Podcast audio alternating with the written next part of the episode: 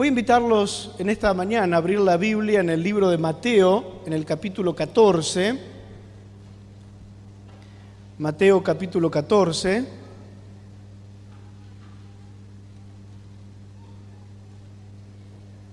Y vamos a leer allí desde el versículo 22 al 27.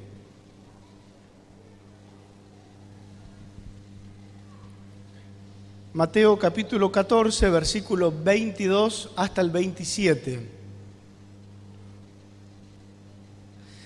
Dice, enseguida Jesús hizo a sus discípulos entrar en la barca e ir delante de él a la otra ribera, entre tanto que él despedía a la multitud. Despedida la multitud, subió al monte a, a orar aparte, y cuando llegó la noche estaba allí solo. Y ya la barca estaba en medio del mar, azotada por las olas, porque el viento era contrario. Mas a la cuarta vigilia de la noche Jesús vino a ellos andando sobre el mar. Y los discípulos, viéndole andar sobre el mar, se turbaron diciendo, un fantasma, y dieron voces de miedo. Pero enseguida Jesús les habló diciendo, tened ánimo, soy yo, no temáis. Este es un relato muy conocido, ¿verdad? Este milagro cuando Jesús camina sobre las aguas yendo al encuentro de sus discípulos. Pero para entender qué pasó aquel día en ese mar mientras los discípulos remaban en contra de la tempestad y la llegada de Cristo en forma milagrosa sobre las aguas, uno necesariamente tiene que pensar unas horas antes en el milagro anterior. ¿Recuerdan que había pasado antes, unas horas antes? Cristo había hecho otro gran milagro. Cristo había multiplicado los panes y los peces, ¿recuerdan? En la alimentación de los cinco mil. Cristo había estado predicando durante todo el día.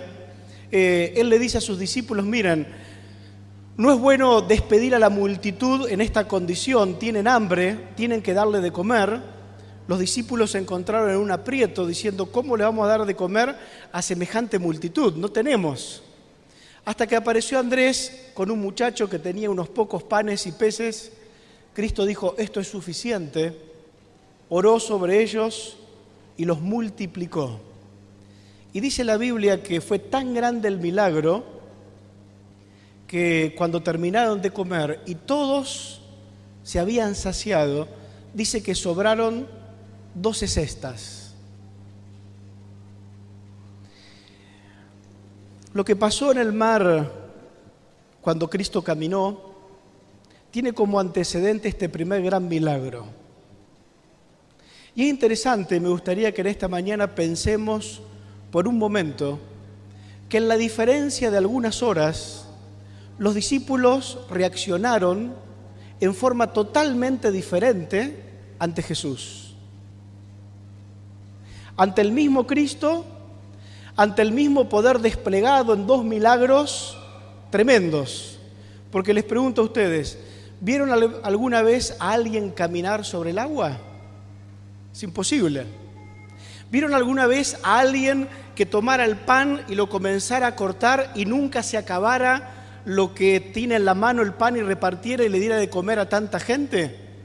¿Cuántas veces le hemos hecho el chiste al pastor de turno, pastor, haga como Jesús que se multiplique la comida.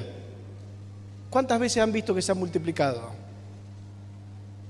Dos tremendos milagros que los discípulos vieron de Cristo. Pero la reacción en ambos milagros fue totalmente distinta. En una, uno podría decir que escalaron hasta lo más alto de los sentimientos espirituales algo que a todos nos gustaría poder vivir más seguido, ¿o no? Por un momento los discípulos se sintieron caminando entre nubes, diciendo, estamos en la cúspide de la experiencia espiritual. Unas horas después, ese mismo Jesús que había multiplicado los panes y los peces, viene caminando sobre las aguas y lo que esos discípulos atinan a decir, un fantasma. Les pregunto, eh, en la orilla donde Cristo se había quedado, Cristo se había quedado para hacerse alguna tintura en el pelo, se había hecho algún look nuevo. Era el mismo Jesús. Con diferencia de horas, producía tremenda alegría y ahora producía temor, al punto, dice la Biblia, que gritaban de miedo y gritaban un fantasma.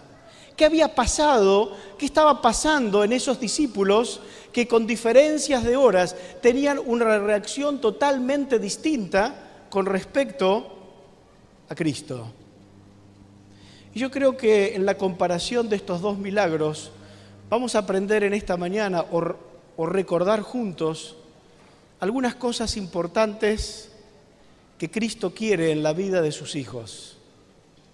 Cristo estaba preparando a esos discípulos para que fueran los que iban a conmover al mundo conocido de aquella época con el Evangelio. Ellos iban a tener que cambiar el curso de la historia de la humanidad de aquella época.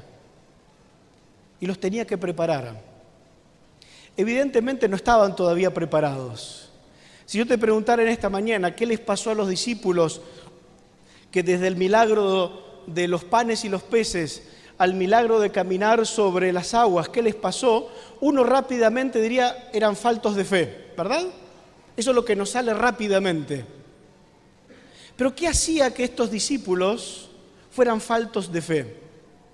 ¿No te ha pasado en tu vida experiencias similares que a los discípulos? Un día estás allí en el pináculo más alto y al poquito te encontrás en el pozo más profundo. Y decís, Señor, estoy en tus caminos, voy a tu iglesia, te sirvo y no logro tener una vida estable en lo emocional, en lo espiritual. Nos pasa como los discípulos. Y rápidamente podemos decir, es falta de fe. ¿Qué le estaba pasando a los discípulos? Ahora, fíjense algo interesante. Si ustedes miran lo que pasó en la mente de los discípulos en el primer milagro, decíamos hace un ratito que nadie ha visto a alguien tomar pan, cortarlo y que nunca se le acabe. ¿Se imaginan ser ustedes uno de los discípulos eh, aquel día esperando de servir a la gente y tienen en su mano una canasta que Cristo va llenando y se va cortando? Y ustedes miran, corta, pone y no se le acaba nunca. ¿Qué pasa en la cabeza de ustedes? La cabeza comienza a funcionar, ¿no? Y vos ves que se te llenó la cesta y Cristo sigue con pan en la mano. Y te vas y comenzás a repartir en la gente, volvés y Cristo sigue con pan en la mano. Ustedes vieron cómo es el proceso mental. Uno ve algo y comienza a pensar o a razonar sobre eso que ve. ¿Qué cosa? No, yo ya sabía que Jesús era un profeta, era de los buenos predicadores, pero nunca le vi hacer esto. Nosotros hace años que estamos viviendo como esclavos o sometidos de los romanos. Y hace tiempo que estamos esperando, ¿qué cosa? Decían los discípulos. Un Mesías. Y el Mesías que los discípulos esperaban y que el pueblo esperaba era el Mesías eh, montado en un corcel blanco con una espada en la mano que los iba a liberar del el yugo romano. Imagínense los discípulos ir caminando con la cesta, repartiendo y decían, pará, este hombre no es cualquier hombre, no es solamente alguien que predica bien, alguien que hace milagros, es alguien que nos puede dar de comer, es el que puede quitarnos del yugo romano. Claro, vieron cuando uno está ocupado, y te hacen llevar una cesta para acá, repartir, uno va pensando, pero va pensando solo para adentro. Si cuando ellos vieron que Jesús partía el pan y no se acababa, eso les producía alegría, ¿se imaginan cuán grande la alegría de ellos una hora después? Porque veían que la gente estaba contenta, que todo el mundo comía. Una vez que la gente ya estaba comiendo, ya como que iban más lento. Y cuando se acercaban a un lugar, ¿quién necesita? Y déjame un pancito más y comenzaban a qué? A intercambiar. ¿Viste lo que hizo Jesús? Sí, yo me acerqué, está partiendo pan y no se le acaba nunca. ¿Vieron cómo es el proceso en la mente? Ante un pequeño hecho, yo comienzo a masticar ese pensamiento. Lo doy vuelta para adelante, para atrás, para arriba, para abajo. Y eso comienza a repercutir en lo que siento. Si ellos ya estaban conformes con Jesús, a la hora de estar repartiendo pan, ¿cómo se sentían con respecto a Jesús? Estaba para ir a tirarse arriba de Jesús y darle un abrazo y un beso. Y eso lo comenzaron a compartir con la gente y comenzó a crecer eh, la excitación espiritual. Pero que a veces uno dice, si tan solo yo pudiera ver un milagro de Cristo como los que Él hizo, si yo tan solo viera a Él partiendo el pan, mi vida sería totalmente distinta. Si yo tan solo lo viera a Él caminando sobre las aguas, el pensamiento comenzó a gigantarse en la mente de los discípulos, pero también en la mente de la gente que estaba sentada comiendo. Y todos comenzaron a coincidir en el pensamiento. Este es el Mesías que de la Escritura habla. Y fíjense, nosotros leímos eh, la parte del mar, que Jesús anda sobre el mar en Mateo, pero si ustedes van a Juan, el capítulo 6, dice algo interesante allí la Biblia. Juan capítulo 6, y en el versículo 15,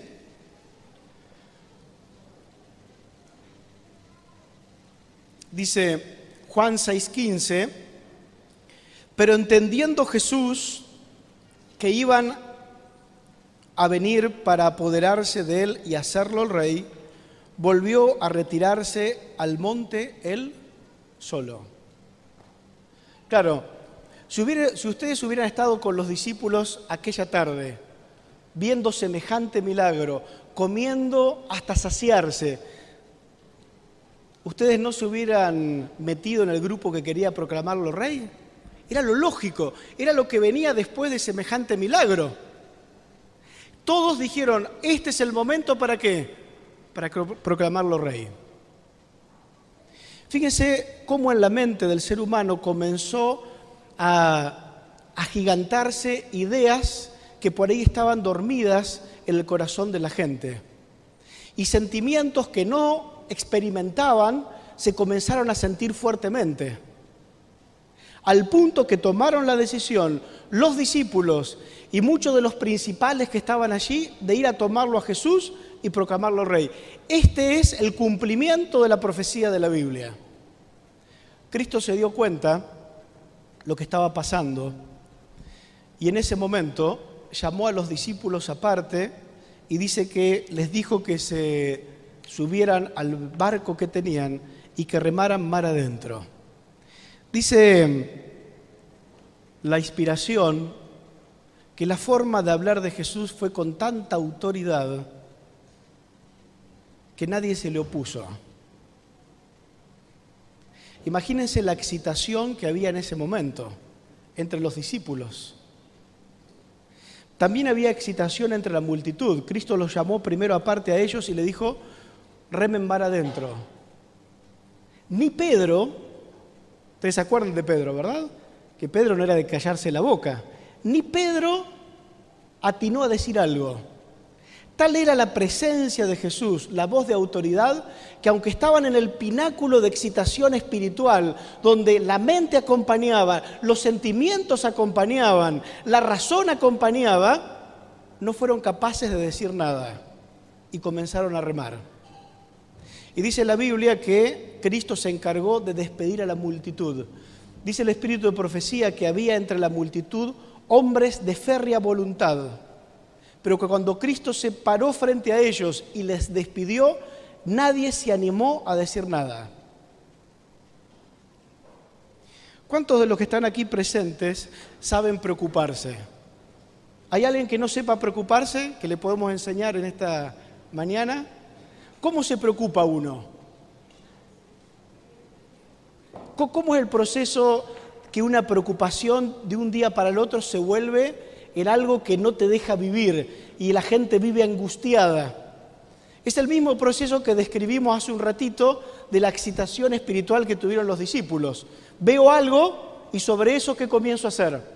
Comienzo a pensar y lo mastico para un lado, para el otro, lo tiro para arriba, para abajo, lo pienso del derecho, del revés y eso que pienso y que tanto lo pienso produce en mi mente sentimientos.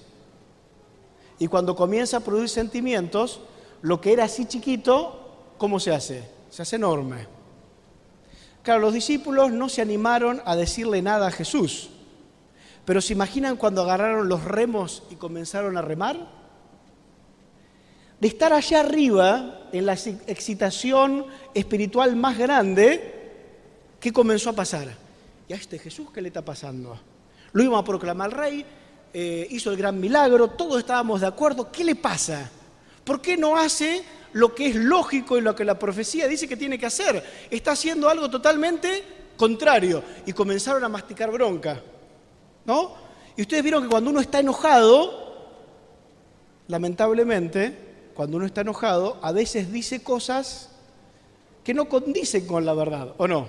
¿No les pasa a ustedes? A todos nos pasa. Y cuando uno se repite esas cosas cuando está enojado, que no condicen con la realidad, pero uno las repite una y otra vez, los sentimientos negativos que pasan aparecen igual. No importa que mis sentimientos no coincidan con qué, con la realidad. ¿Por qué? Porque yo en mi mente me estoy preocupando.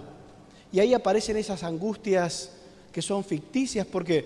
Porque yo dejo que mi mente divague en pensamientos que no son verdaderos, que no coinciden con la realidad. ¿No es parte de lo que nos pasa todos los días a nosotros como cristianos? Vivimos enojados, angustiados, con miedos, aunque conocemos la palabra de Dios, pero porque permitimos pensamientos equivocados en nuestras mentes. Ahora no sé si ustedes están dando cuenta lo parecido de las reacciones de los discípulos en ambos milagros.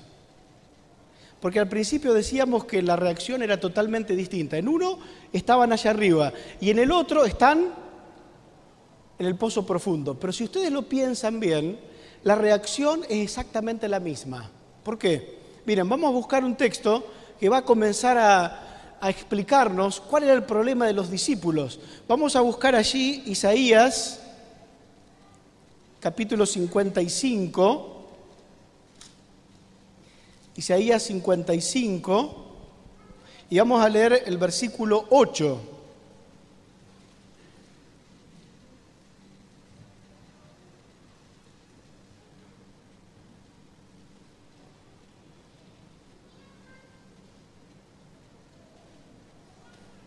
Isaías 55, 8 dice, porque mis pensamientos no son vuestros pensamientos, ni vuestros caminos mis caminos, dice Jehová. Como son más altos los cielos que la tierra, así son mis caminos más altos que vuestros caminos, y mis pensamientos más que vuestros pensamientos.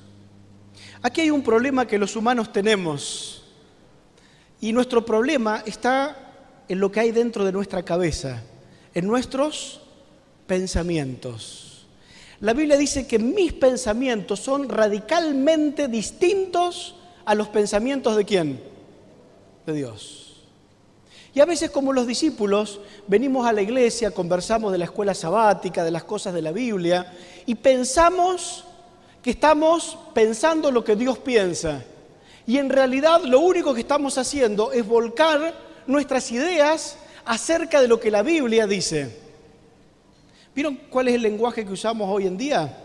Cuando hay un tema quizás controversial en la iglesia y que uno dice, no, pero habría que hacerlo de esta manera, habría que hacerlo de esta forma. ¿Cuál es la conversación de la sociedad actual dentro de la iglesia? Mira, a mí me parece que es así. Yo lo interpreto de esta manera.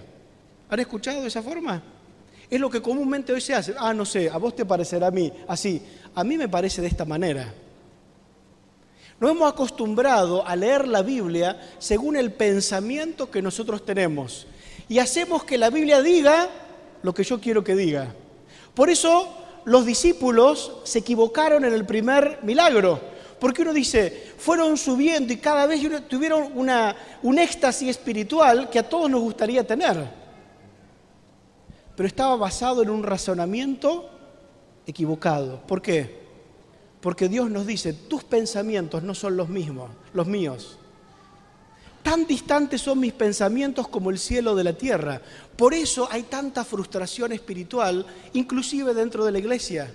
Por eso inclusive dentro de la iglesia tenemos gente que no es feliz, gente que no disfruta del Evangelio. ¿Por qué? Porque aceptamos verdades, pero nuestra mente sigue siendo la misma. Yo pienso como cuando estaba en el mundo. Mi esquema mental sigue siendo el mismo. Solamente busco justificativo en la Biblia de las cosas que me interesa mantener. Y Cristo le dice a sus discípulos, tu problema está en la mente. Vos esperabas un Mesías en un corcel que te libre del yugo romano, pero el Mesías que iba a venir, que estaba escrito en la Biblia, era un Mesías que te iba a librar del pecado. Nuestro problema está en los pensamientos que tenemos. Quizás en algún momento mi razonamiento puede llevarme a un éxtasis espiritual, pero que su base es equivocada. Por eso no nos extraña lo que pasó en el segundo milagro, que cuando lo ven a Jesús ven un fantasma. Porque los pensamientos de los discípulos no eran los pensamientos de quién? De Cristo. Y yo me pregunto esta mañana, tus pensamientos mis pensamientos son los pensamientos de Jesús? ¿Pensamos la vida como la piensa Cristo? ¿Miramos la vida como la ve Jesús? Voy a agregar un texto más. Vamos a buscar también ahí en Isaías capítulo 65, un poco más adelante nomás, y en el versículo 2,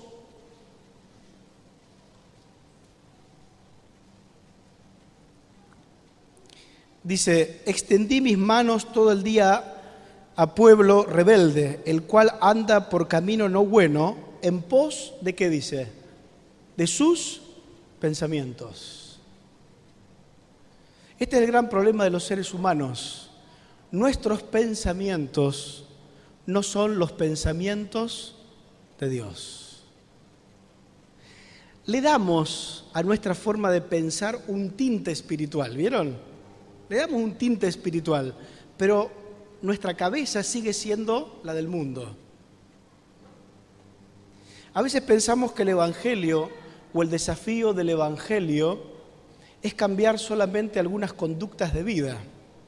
Luchamos para que la gente guarde el sábado, Luchamos para que la gente coma como enseña la Biblia. Pero el gran desafío del Evangelio es cambiar nuestra mente. Fíjense, y esto es lo que apunta Dios para nuestra vida. Efesios capítulo 4, versículo 13. Cristo estaba buscando en sus discípulos esto, y es lo que Cristo busca para nosotros.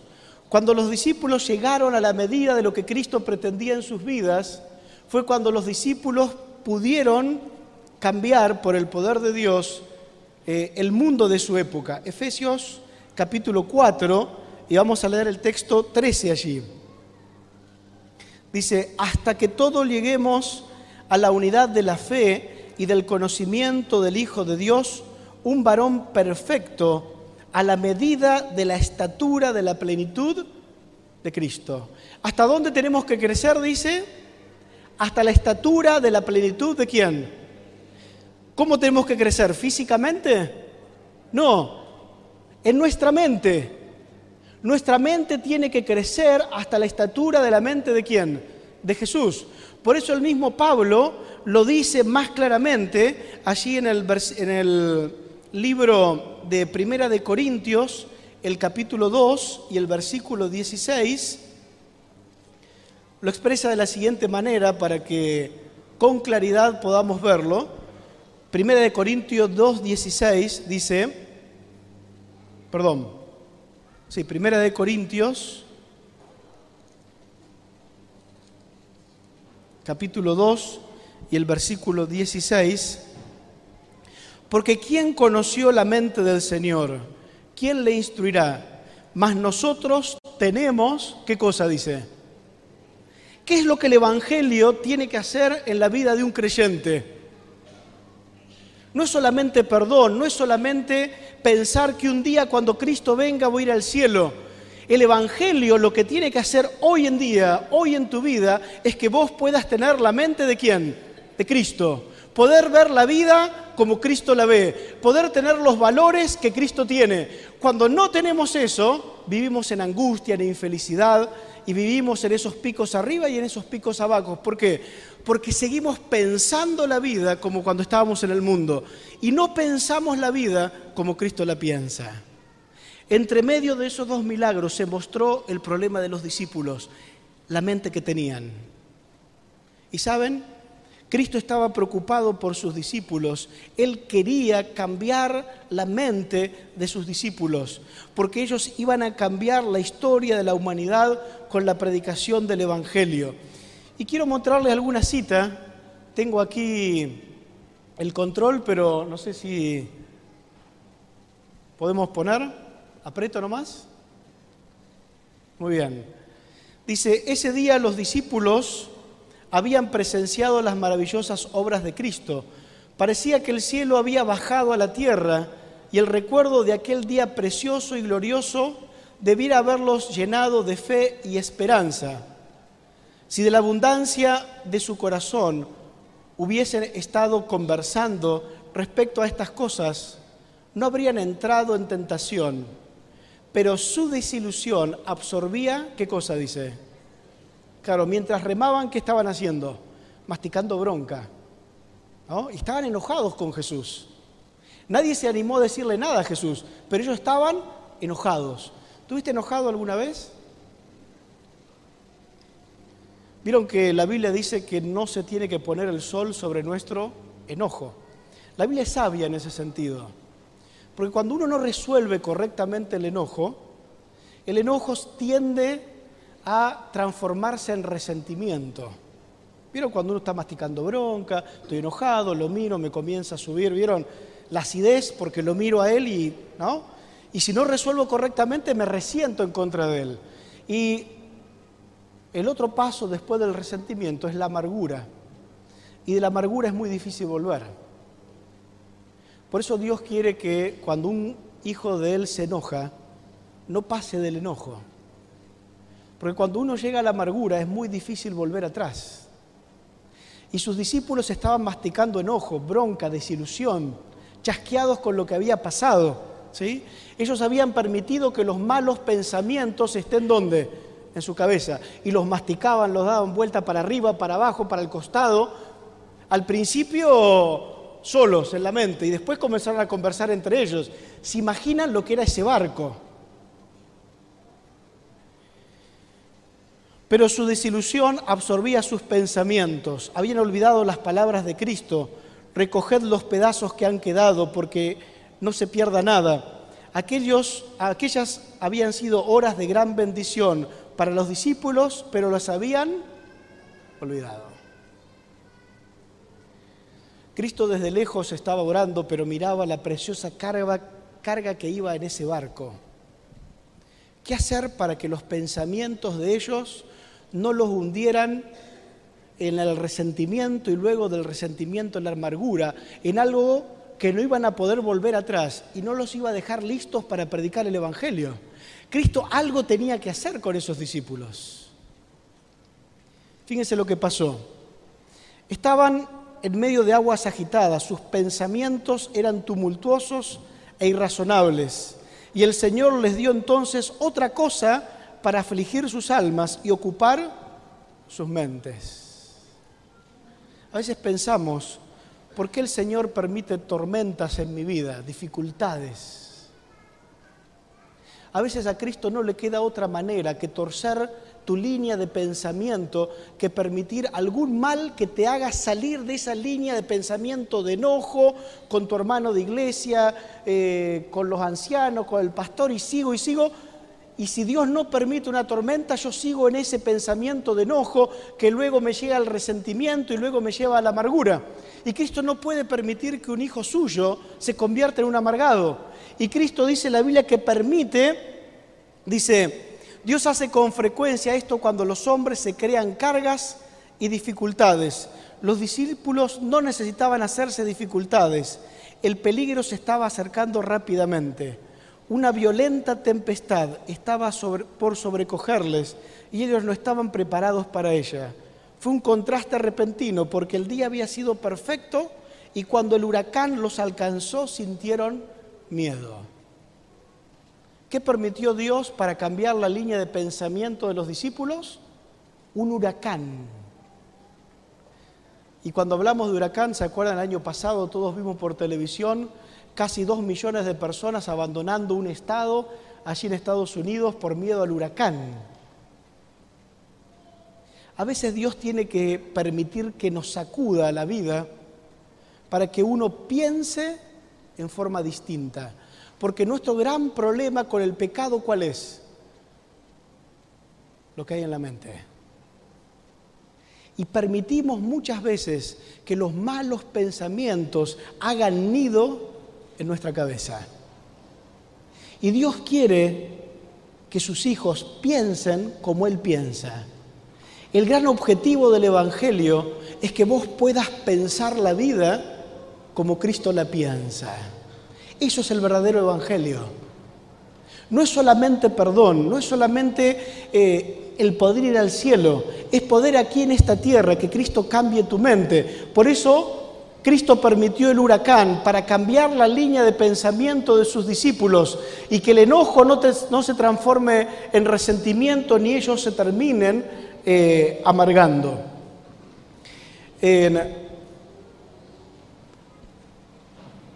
¿Qué hacer para que el objetivo del Evangelio sea una realidad en nuestras vidas. ¿Qué parte te toca a vos y a mí para que en algún momento de nuestras vidas nosotros podamos tener la mente de Cristo? Hay algunos ejemplos en la Biblia que lo vamos a decir rápido, pero para que ustedes vean el proceso que Dios pretende cumplir en nosotros. ¿sí?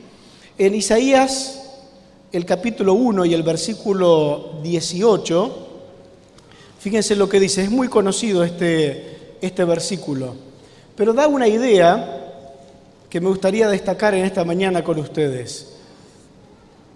En la época donde este, el pensamiento personal y el juicio personal es ponderado por sobre todas las cosas, Cristo le hace una invitación este, a sus hijos. Y a sus hijos, en este caso en el libro de Isaías, que estaban en pecado. En Isaías capítulo 1 y el versículo 18, esta es la invitación que hace Jesús. Venid luego, dice Jehová, y estemos a cuenta. Si vuestros pecados fuesen como la grana, como la nieve, serán emblanquecidos. Si fuesen rojos como el carmesí, vendrán a ser como blanca lana. Hay otra traducción que dice, vengan a mí, lo había notado, lo había notado aquí, dice, vengan a mí y razonemos juntos.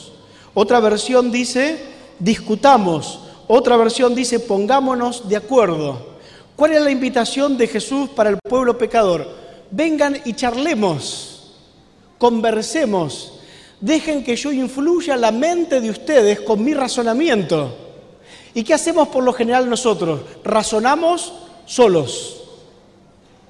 No le permitimos a Dios por medio de su palabra que Él impacte nuestra mente para que mi forma de pensar sea cambiada. Vení, razoná conmigo, dice Jesús, no razone solo.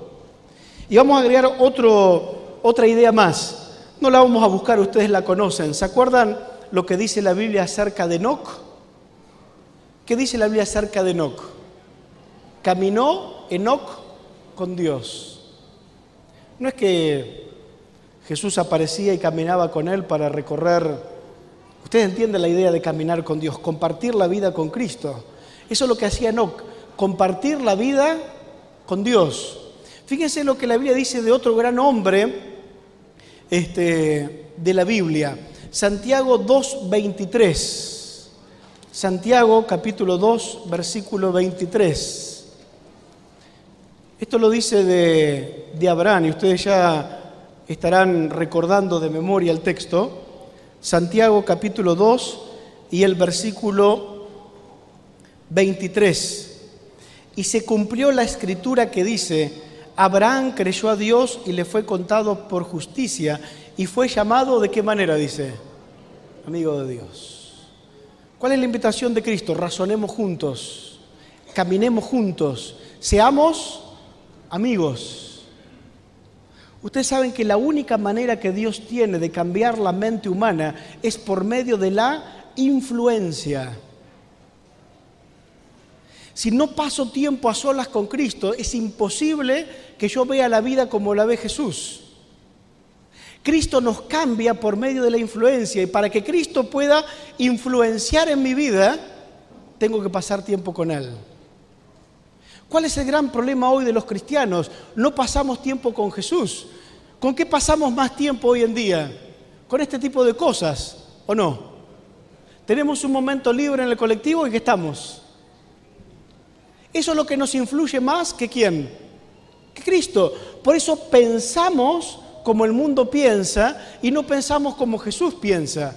Cristo nos dice, razonen conmigo, caminemos juntos, seamos amigos. Y un ejemplo más de otro hombre de la Biblia, Hechos capítulo 13, versículo 22. Hechos capítulo 13, versículo 22.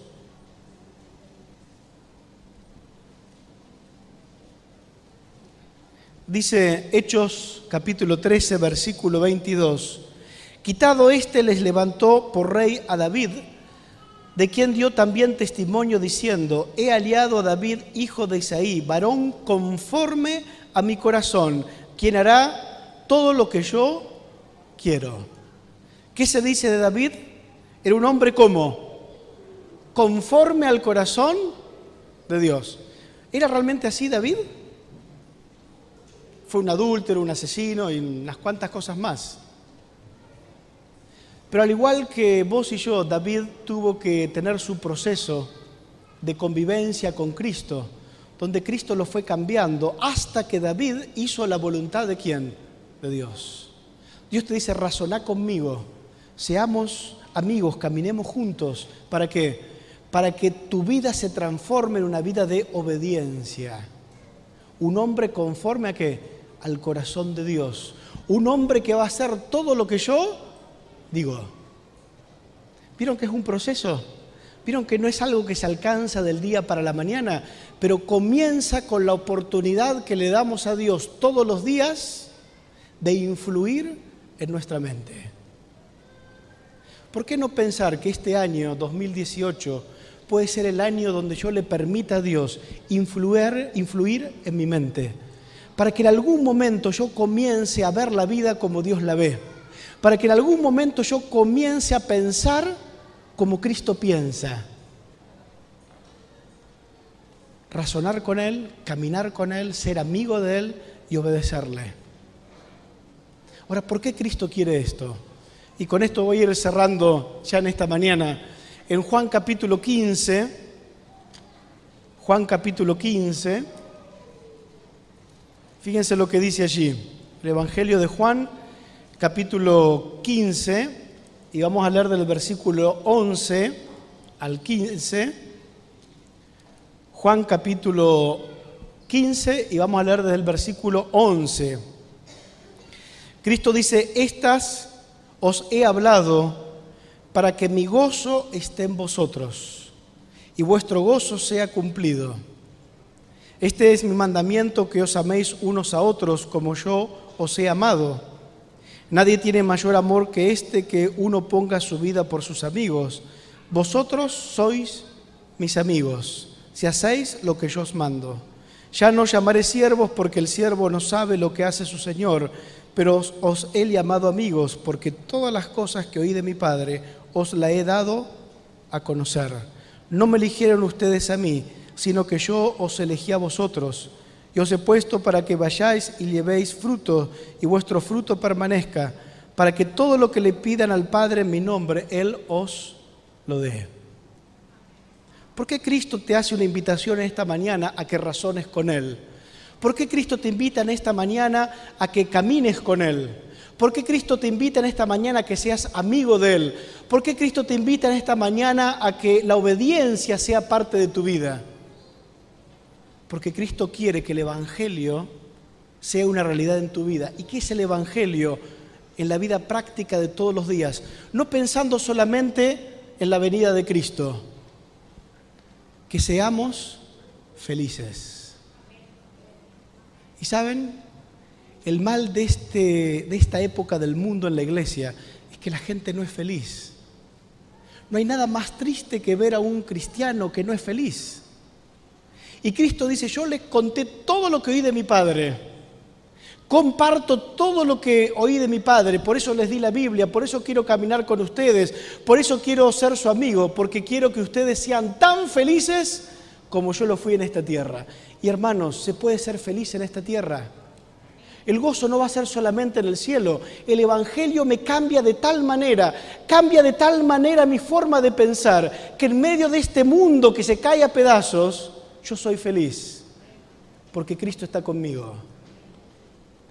Yo quiero plantearte en esta mañana en tu corazón que esta puede ser el desafío de este año, que podamos ser una iglesia feliz, porque pensamos la vida como Cristo la piensa porque hemos decidido ser amigos de Jesús.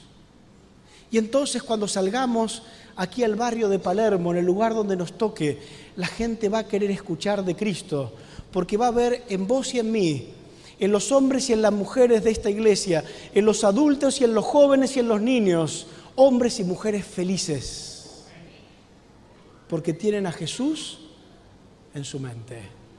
Que Dios nos bendiga.